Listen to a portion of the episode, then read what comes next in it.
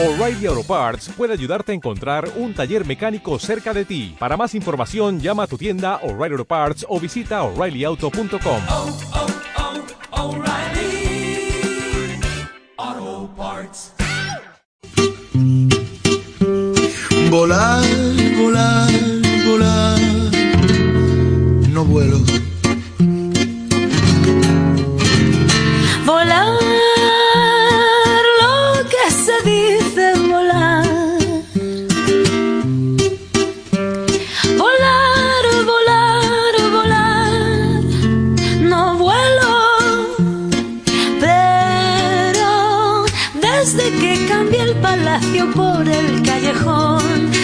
Desde que rompí todas las hojas del guion, si quieres buscarme, mira para el cielo.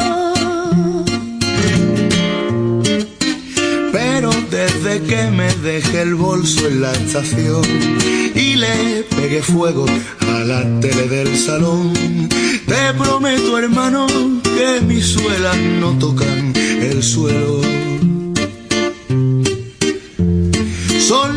Bueno, pues con esta maravillosa canción del Canca con Rosalén cantando volar, eh, damos la bienvenida a Literatura y Compañía Eduardo Laporte, como todos los meses. Buenas tardes, Eduardo. Buenas tardes, Antonio. Bueno, hay que recordar antes que nada eh, que Eduardo Laporte nació en Pamplona, que es periodista especializado en cultura y que colabora en algunos de los suplementos culturales más leídos. Búsquenle. En De Mi Paz ha publicado Luz de Noviembre por la tarde, 10 bicicletas para 30 sonámbulos, La Tabla, y ha publicado Postales del Náufrago Digital, que es entradas de su blog, y los diarios 2015-2016 en Pamiela, y uno de los volúmenes en Ipso de esa magnífica colección de Baroja y yo.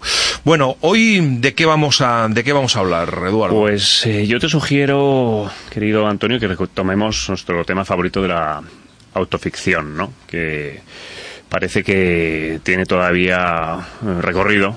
es que anda que no da vueltas. Es que es impresionante hasta qué punto la Sí. autoficción Sí, sí. eh, genera eh, Debate, debate, efectivamente. No sé si sobre el sexo de los ángeles Sí. o, o qué, pero nos lo pasamos bien y sobre todo cambiamos incluso de criterio, ¿no? Ah. Yo soy muy dado a, a ello, ¿no? Y a veces uno cree tener una opinión muy formada y muy cerrada, pero hay que huir Sí. de esas ide- ideas eh, estancas. Y, y bueno, la verdad es que es un término que, que es muy flexible y permite a veces adoptar eh, unas definiciones nuevas y, y en eso estamos, ¿no? Yo, por ejemplo, tenía a Thomas Berger como una persona que escribía autobiografía y el otro día discutiendo en buenos términos con Gonzalo Torné y con Miguel Ángel Hernández en Twitter me hicieron ver que yo estaba equivocado y que no eran relatos autobiográficos exactamente, sino que había mucha invención.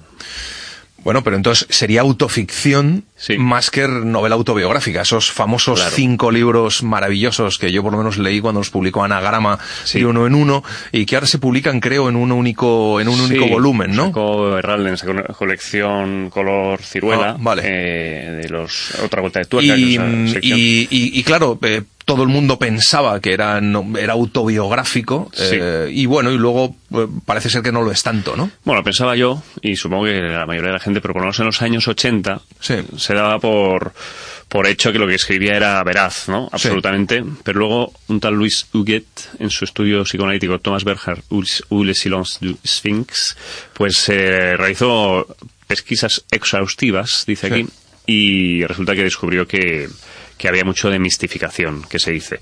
Lo cual no significa que sea un fraude, sino que es más literatura Ya. y no es tanto testimonio. Lo cual no Eh, está- no está mal. Lo cual sería que- más claro. autoficción en el sentido Claro. de que exagera cosas, falsea otras, introduce pues elementos que no eran verídicos o que no Mm. eran comprobables, pero bueno, como dice creo que Gil de Viezma, uno no tiene que ser tanto fiel a los hechos sino a las sensaciones, ¿no? Y de eso va la literatura. Y luego también es verdad que eh, toda eh, reconstrucción de la memoria no Mm. deja de ser Claro. una construcción de ficción, porque eh, seguramente dos personas que han convivido Sí. eh, recuerdan eh, lo mismo de formas absolutamente diferentes, con lo que al final Claro. todo es ficción, ¿no? Sí, todo y si uno habla un poco sobre sí mismo, será autoficción, ¿no? Aunque tenga una voluntad de decir la verdad, pero claro, por ese filtro que dices tú que es ya la propia memoria, estamos eh, ante un género que no se puede vender como verdadero, ¿no? Es pues, subjetivo y uno ya pondrá eh, el pacto autográfico donde quiera. Lo que yo no entiendo es la gente que ataca la autoficción, eh, por, por, por qué, quiero decir, ¿qué hay de malo en la autoficción? Yo entiendo las críticas salvajes que ha habido por parte de Javier Marías y de Antonio Muñoz Molina a la novela autobiográfica, un poco en el sentido Sí. de, bueno, no nos cuenten ustedes todas sus penalidades, Claro. no a todo el mundo que le pasa algo Sí, tiene sí. por qué contárnoslo. Y de hecho se quejan de mi admirado eh, Karl Ove Knausgaard eh, porque dicen que, eh, bueno, que, que lo cuenta todo, efectivamente Las- lo cuenta todo. Las naderías. Las, las naderías, sí. cuentas todo, al final Javi- acabas literatura de penalidades y de naderías, dice Javier Marías. Mm. Eh, pero eso me parece muy bien. Oye, a ti no te gusta la novela autobiográfica y de hecho Javier Marías cita a Thomas Bernard porque dice lo que ya no entiendo, lo que entiendo menos es que ansíen publicarlas sin falta, que los editores se las acepten y aún las busquen, que los lectores las pidan y aún las devoren. Mm. A mí, lo confieso, en principio me aburren soberanamente, con alguna excepción, si la calidad literaria si la calidad literaria es sobresaliente. Thomas Bernard, pone entre paréntesis. Sí, ahí lo pone en el saco Ahí de lo pone en los el saco de, las, de los es- autobiográficos. Entonces yo ahí entiendo que te guste o no te guste eh, la, la novela autobiográfica, pero la autoficción, Claro. bueno, pues eh, no tiene nada de malo. Al final utilizar tu propia experiencia para elaborar un relato de ficción. Sí, eh, bueno, hay quien, el propio Marías habla de eh, la autoficción como un género limitado, Sí. porque no despega de- del yo, ¿no? Sí. Y, y echa de menos grandes novelas, grandes relatos en los que haya dilemas existenciales. Dice, echo de menos a los autores que inventaban historias apasionantes con un estilo ambicioso, no pedante ni lacrimógeno, y además no procuraban dar lástima, sino mostrar las ambigüedades y complejidades de la vida y de las personas. Y cita nada menos como a Conrad, Follner, Dinesen, Nabokov, Flaubert, Bronte, Pushkin, Melville. Y acaban con ser Shakespeare, y Shakespeare, Cervantes. ya. Bueno, hombre, su intención es loable, pero yo creo que en la literatura pues eh, no molesta nada, ¿no? Si no te gusta Claro. la literatura testimonial, que también es otra palabra que quizá nos ayudaría a entender, ¿no? A veces hay relatos que son simplemente testimoniales, pero eso no significa que sean mm, menos válidos, que, Claro. que podemos decir de si esto es un hombre de Primo Levi. Claro, por Dios. Vamos, eh, Javier, Javier Marías, Claro. don, don Marías. Y luego, por ejemplo, hay biografías que a mí me parecen.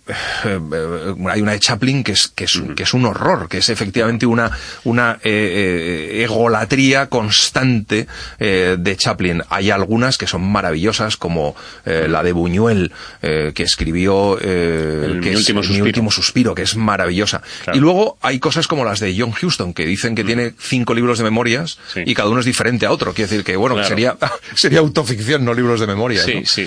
Pero Nausgard no hace esto. Nausgard lo que hace es, yo creo, reflexionar eh, y, y a mí me gusta cómo construye sus novelas, porque eh, al fin y al cabo son novelas, eh, alrededor de temas. El primero, la muerte del padre, alrededor de la muerte del padre, es verdad que cuenta sus experiencias cuando era pequeño, pero también cuenta lo que ocurre justo cuando muere su padre, cómo reaccionan él y su hermano, lo que ocurre después, cómo reaccionan, cómo lo viven. El segundo trata sobre la pareja, sobre el matrimonio, el hombre, un hombre enamorado, eh, y, y habla exactamente también de lo que es su experiencia. A mí me ha hecho mucha gracia, tengo que confesártelo, que tanto Javier Marías como eh, Antonio Muñoz Molina digan, me leí tan solo 300 páginas. Hombre, eh, son seis tomos. Eh, la Sí. primera novela tiene 500 páginas. No Ya. sé, termínate una, Claro. eh, termínate una, por lo menos, ¿no? A mí me pasó algo parecido. La verdad que dejé a medias Sí. eh, un hombre enamo- enamorado. Porque hay un momento que la calidad de este hombre no es muy alta. O sea, es, es una literatura eh, espídica, muy rápida. Él lo decía, Y, que a veces eh, claro, lo corrige, que a veces eh, lo cuenta tal y como le sale y otras veces es más elaborada. Es una novela, pues, río, Hmm. pero... Pero bueno, yo me río de las novelas. No, no, perdón por este chiste malo. Eh, claro, te puede entrar o no. A veces Hmm. eh, uno está más lírico, más intenso y necesita leer pues eh, la Divina Comedia y Sí. otros pues tienes días de, de comida rápida. Y quizá Nausgard sea un poco más comida rápida. Sí, ¿tú crees? Y, y sin embargo, no sé si te deja el alma vacía o no. Tú que lo has leído más. A mí me, a mí Sí. me ha gustado. Yo me he leído este verano los dos últimos que me faltaban y la verdad es que me ha gustado. El último eh, es toda la eh, parte en la que él reflexiona sobre, o reflexiona, no, cuenta cómo llegó al, al el hecho de, de- de creativo y cómo escribió esa novela por la que le dieron el premio eh, de la crítica en, eh, en su país y, y eso fue lo que le lanzó literariamente y cómo fue todo ese proceso de creación y lo que escribía, lo que le valía, lo que no le valía después de venir de una escuela eh, de escritores muy prestigiosa, becado, donde no funcionó. Bueno, me parece muy interesante esa, esa, Sí. todas esas reflexiones. Es interesante, pero quizá eh, cae en algo que un escritor no debe caer, que es en contar su vida, ¿no? Ya. Sin que haya una excusa o una razón de ser previa, que mm, la pregunta que motiva toda la novela, ¿no? El, el motor. Ya. Que contar, eso creo que lo dicen Sí. estos autores, como de, bueno, ¿y a mí qué, no? Ya, o sea, ¿y que tú estabas en Noruega en el 67, en un bar tomando... Sí. eh, la crítica yo creo más destructiva eh, es la que hizo Alberto Olmos que dijo eh, leer a Nausgar es como cuando se te sienta una señora pesada en la peluquería ¿no? Claro. y, te está, y te está contando su vida que dices "Bueno, es. pero ¿por qué me está contando su vida? Exactamente. Entonces, el riesgo de la autoficción Sí. Y de la literatura autobiográfica, aunque tenga un pozo literario, es el mero girar en torno a tu ombligo, ¿no? Y que no Sí. haya una capacidad de trascenderte a ti mismo y de lanzar un mensaje que vaya más de ti, ¿no? Dice siempre Cercas que, que toda novela responde a, a una pregunta inicial, que se va respondiendo, se intenta responder, ¿no? Como al cual zanahoria delante de un burro hasta el final, no, no, no en plan thriller, sino de una, porque una duda, pues, eh, cósmica, ¿no? Eh, el Quijote, ¿estaba loco o no estaba loco? Ya. Porque es blanca Moby Dick, y eso te va a hacer, hacer Claro. leer, y cuando llegas al final, a veces resulta que no hay, Claro, no hay porque respuesta. Cercas dice que realmente el ensayo es el que contesta las preguntas, Claro. mientras que la novela lo que hace es Sí. hacer las preguntas. Exactamente. Y en la buena literatura autobiográfica creo que tiene que haber de fondo una indagación personal cuya, eh, cuyo resultado ilumine también a- Mm. al lector. Si es un mero discurrir por tus hitos biográficos, pues será como un álbum de fotos plano. Y, y creo que las críticas irán por ahí, ¿no? Eh, Berhard, por ejemplo, hace Claro. unos ejercicios, pero sí. Trasciende, ¿no? Sí, y, absolutamente. Y lo decía algún crítico que el- sus relatos son un poco mareantes, Hmm. pero siempre vuelve a, la- a- a- a un- a una caña que ha soltado en un momento dado, ¿no? Pues eh, su rechazo a las instituciones, el odio al convencionalismo de su Austria natal, eh, la mala educación, eh, temas que son más que van más allá de su ombligo. Está claro. Bueno, y más allá de, eh, de, de la autoficción y de la novela, a mí me ha sorprendido un artículo que han publicado Alex Chico, que, que, que habla del el ensayo ficción, quiero decir, por, por retorcer un poco esos géneros, y en el fondo, bueno, pues si, si, si, si nos guiamos un poco por la novela que, que ha escrito Alex Chico de, de- sobre Walter Benjamin, Sí. eh, en realidad es un ensayo ficción, sí, tiene algo de ensayo, tiene algo también de novela autobiográfica, cuenta Claro. un viaje personal, cuenta las experiencias, con lo cual, eh, al final, el problema es que yo creo que estamos frente a lo que criticaba eh, Javier Marías, abriendo evidentemente el género novelístico a otros géneros o subgéneros Sí. que van más allá y donde cabe un poco todo, ¿no? Sí.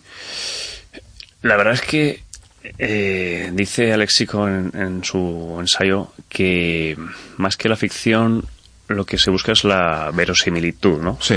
Y quizá mm, la gran pesquisa o el gran objetivo del escritor sea contar las cosas de una manera nueva. Claro. De Berger se decía, aquí está lo nuevo. Sí. Cuando llegó, Sí, sí, es verdad. eh, sorprendió, ¿no? Y, y creo que la búsqueda de nuevos géneros Mm. es para el, que el lector sienta que lo está leyendo, está asistiendo a algo nuevo Claro. y, y que lo que le están contando es verdad de una manera nueva. Y quizá toda esta mezcolanza, como le gusta a Alessio la palabra fronterizo, Claro. anfibio, eh, mezcolanza y batiburrillo, pues sea para buscar nuevos códigos, Claro. nuevas miradas y, y que el lector asista por primera vez a un nuevo código, ¿no? Como cuando de pequeños dudábamos si el Quijote existía o no. Claro, claro, claro. Y con este libro de Walter Benjamin a mí me confundió y en el buen Sí, sentido, porque sí, sí, en algún momento dado dices, Sí. "Joder, esto pasó, esto no pasó. Y eso es lo que puede mosquear, Exacto, que es lo que has Mm. comentado antes, ¿no? Mm. A ciertos lectores dices, "Bueno, estás jugando conmigo. Claro. El, el- el libro que escribió, por ejemplo, Elvira mm, eh, sobre Navarro, eh, podría ser ensayo ficción en el sentido de Sí. que, eh, eh, bueno, hablaba de un personaje real y de una muerte real, pero sin embargo, eh, bueno, era, era una ficción. Esto sí que era una ficción, Claro. absolutamente.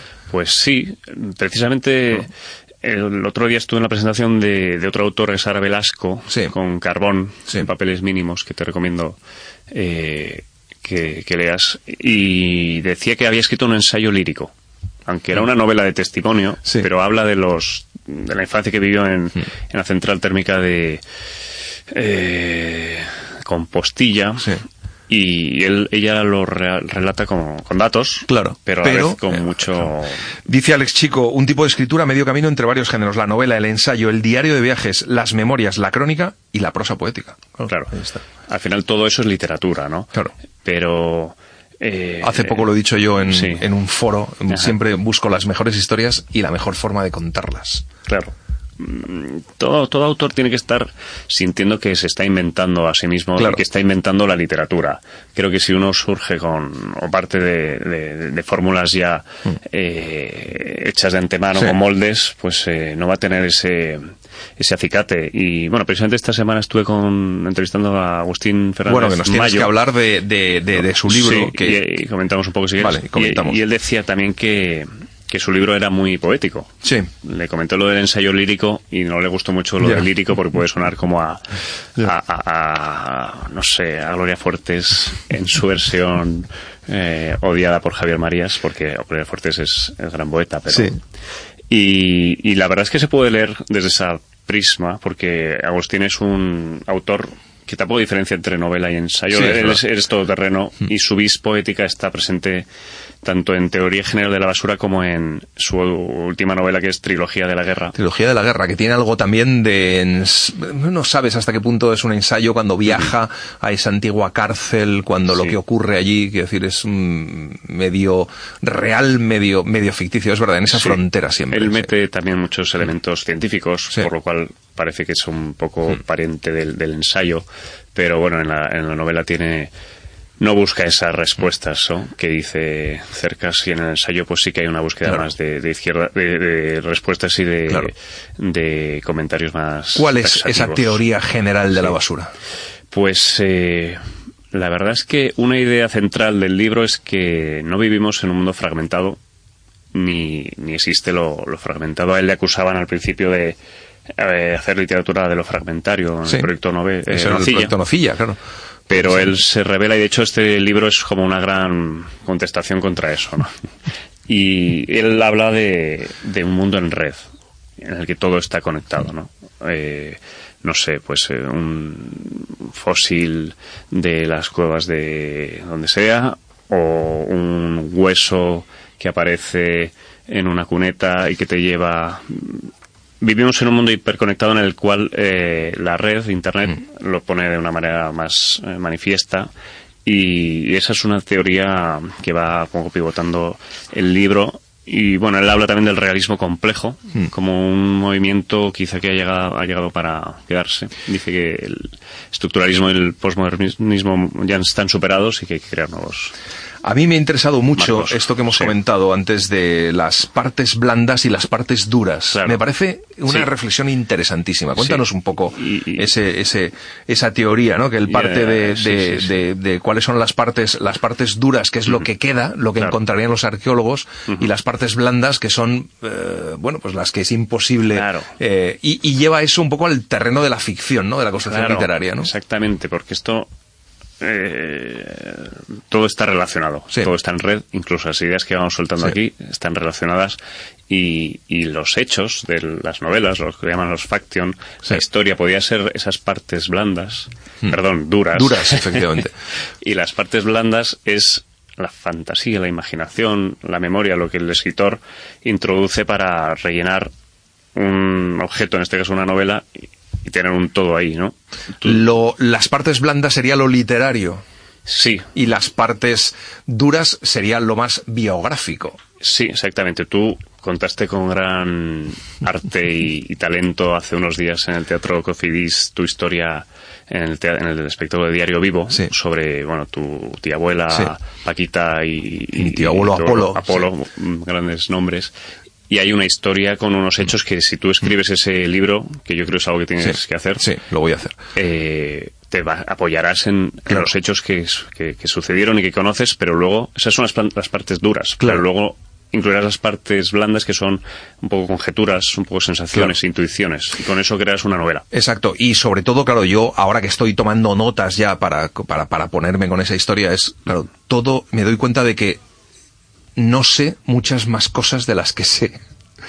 ¿Quién era de verdad Apolo? ¿Quién era de verdad me- me- mi abuelo? Quiero decir, ¿quién? Sí. eh, eh, entonces esa búsqueda, eh, claro, ahí tiene mucho de intuición y tiene Claro. mucho de parte blanda, ¿no? Sí, pero como decía Chico en Sí. parte de su ensayo, quizá la palabra ficción haya que sustituirla por hipótesis, Ya, conjetura, claro, claro. mm, suposición. Él habla también de la de la literatura disparada. La realidad disparada. La realidad dice. disparada. La realidad disparada que además lo pone en relación con cosas que han dicho estos autores, como Miguel Ángel Hernández, que emplea el concepto realidad aumentada, o Sí. Luis Bagué Quílez, que habla de vitalismo expansivo, o de Manuel Vilas, que habla de cascada o concatenación de Claro. acciones, o de Vila Matas, que habla de literatura expandida. Interesante, Es porque interesante, jugando sí. con esas partes duras que serían los hechos Sí. Y añadiendo el- bueno la creatividad que no Sí. tiene límites, estaríamos haciendo literatura en un sentido casi poderoso, prodigioso, ¿no? Hmm. Claro. que al final es de lo que se trata, ¿no? Claro. En buscar en ir más allá de la realidad. Claro. La realidad es finita y limitada y Y, y otra de las cosas que dice Agustín Fernández Sí. Mayo es encontrar poesía donde no la hay. Claro. Exactamente, él, él es un cazador de, Sí. de poesía y de lo donde no la hay o donde nosotros no estamos preparados para verla. Claro. Que, que es ahí un poco su, Hmm. su, su, su, su talento. Por ejemplo, en- habla de, de la línea año cero de las cosas. Sí, también muy interesante, Que nos sí. eh, relaciona con esto de las partes duras y las partes blandas, eh, la línea año cero de las cosas. Y, y, eh, él encuentra poesía, bueno, en la poesía, va, la redundancia, es fácil encontrar poesía, pero se fija en un poema de Walt Whitman, que es la primera grabación sonora que existe y De un poema. dice, vale, entonces a partir de ese momento, o sea, esa grabación de ese poema sería el año cero, la línea de año cero de eso, ¿no? De la- Exactamente. y entonces a partir de ahí construye, vamos a escuchar de todas formas eh, una cosa maravillosa que es la voz de Walt Whitman eh, en 1890. Vamos a escucharla. America, center of equal daughters, equal sons, all, all alike and dear, grown, ungrown, young or old, Pues esta es Walt Whitman, nada menos. Claro. Que no tenía a nuestro técnico Adrián Garófolo allí si no hubiera sonado un poquito mejor. Dice que está grabado en un cilindro de cera. En un cilindro de cera, no sé muy bien alucinante. cómo se hacían, Yo cómo eran, pero hasta entonces eh, la imagen que teníamos de la recitación de poemas era Sí. una parte blanda, no, no Sí, teníamos claro, una idea, entonces imaginábamos. Claro. En el momento que se descubre este archivo, ya tenemos un- una cosa más sólida, ¿no? Cuando él habla de basura no se refiere a detritus Hmm. Ya, ya. y a restos de yogur Sino lo que consideramos un poco desechable. residuos de todo tipo, ¿no? vale. Como puede ser... mm, Yo veraneaba por San Juan de Luz, por la zona de Sí. sudeste francés, y había, hay muchos bunkers Hmm. que no tienen ningún letrero ni nada, porque claro, los montó la Alemania nazi. Y son residuos de Claro, la historia, ¿no? claro, y, absolutamente. Y, y Agustín encuentra eh, po- poesía en todo eso, ¿no? Porque la basura, lo hablábamos, quizás sea lo más bello porque no tiene una función, Ya. no tiene ya connotaciones, Mm. está como fuera de nuestra vida, ¿no? Mm. Y, y no se le presupone nada como al arte, ¿no? Otra cosa divertida que dice Agustín Fernández Mayo es que eh, cuando entras en casa de alguien no hay que mirar eh, en su biblioteca, sino que hay que mirar en su nevera. Y eso también Sí, tiene sí, algo sí, que ver con eso que hablábamos antes de, de- de unir todo, ¿no? De, de- de- de lo, lo que está en red, ¿no? Mirar en la nevera de la gente. Y que si ves eh, cómo está su nevera vas a entender mejor cómo es su vida que si miras su biblioteca. Claro.